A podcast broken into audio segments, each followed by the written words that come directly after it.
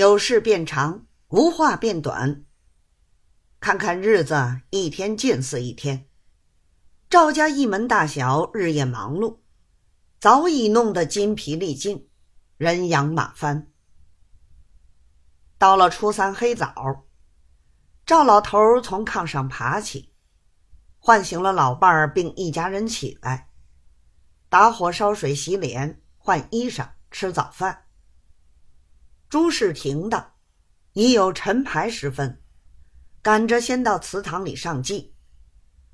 当下都让这中举的赵温走在头里，屁股后头才是他爷爷、他爸爸、他叔子、他兄弟，跟了一大串儿。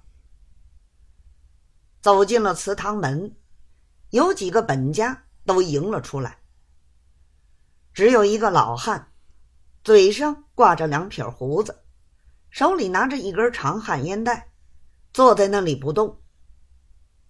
赵温一见，认得他是族长，赶忙走过来，叫了一声“大公公”。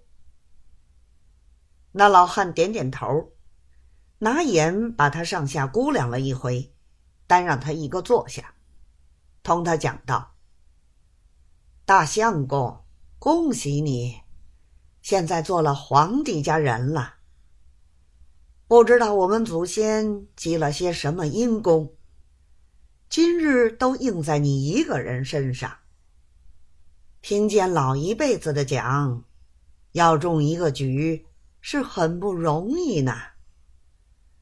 进去考的时候，祖宗三代都跟了进去，站在龙门等，帮着你扛考篮儿，不然那一百多斤的东西怎么拿得动呢？还说是文昌老爷是阴间里的主考。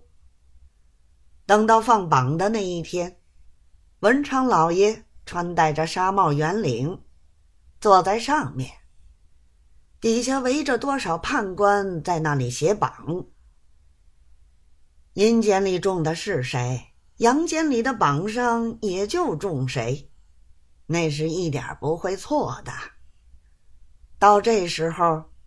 那些中举的祖宗三代，又要到阴间里看榜，又要到玉皇大帝跟前谢恩，总要三四夜不能睡觉嘞。大相公，这些祖先熬到今天受你的供，真真是不容易呢。爷儿两个正在屋里讲话，忽然外面一片人声吵闹。问是什么事情？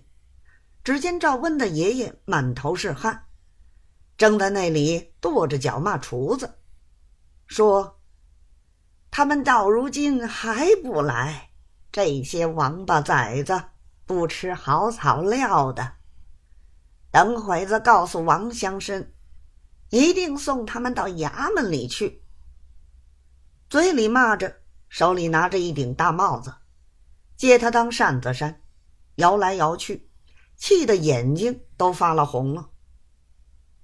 正说着，只见厨子挑了碗盏家伙进来，大家拿他抱怨。厨子回说：“我的爷，从早晨到如今，饿着肚皮走了三十多里路，为的哪一项？半个老钱儿没有瞧见，倒说先把咱往衙门里送。”城里的大官大府、翰林尚书，咱伺候过多少？没瞧过他这求呢的暴发户，在咱面上混充老爷，开口王乡绅，闭口王乡绅。像他这样的老爷，只怕替王乡绅捡鞋还不要他嘞。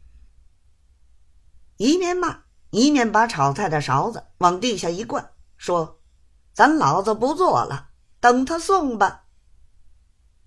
这里大家见厨子动了气，不做菜，祠堂祭不成，大家摊摊。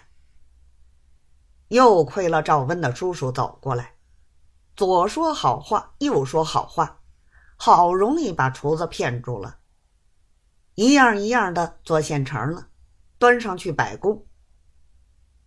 当下，合族公推新孝廉主祭，族长陪祭，大众跟着磕头。虽有赞礼生在旁边吆喝着，无奈他们都是乡下人，不懂得这样的规矩。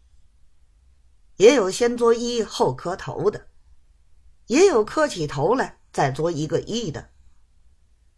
李生见他们参差不齐，也只好由着他们敷衍了事。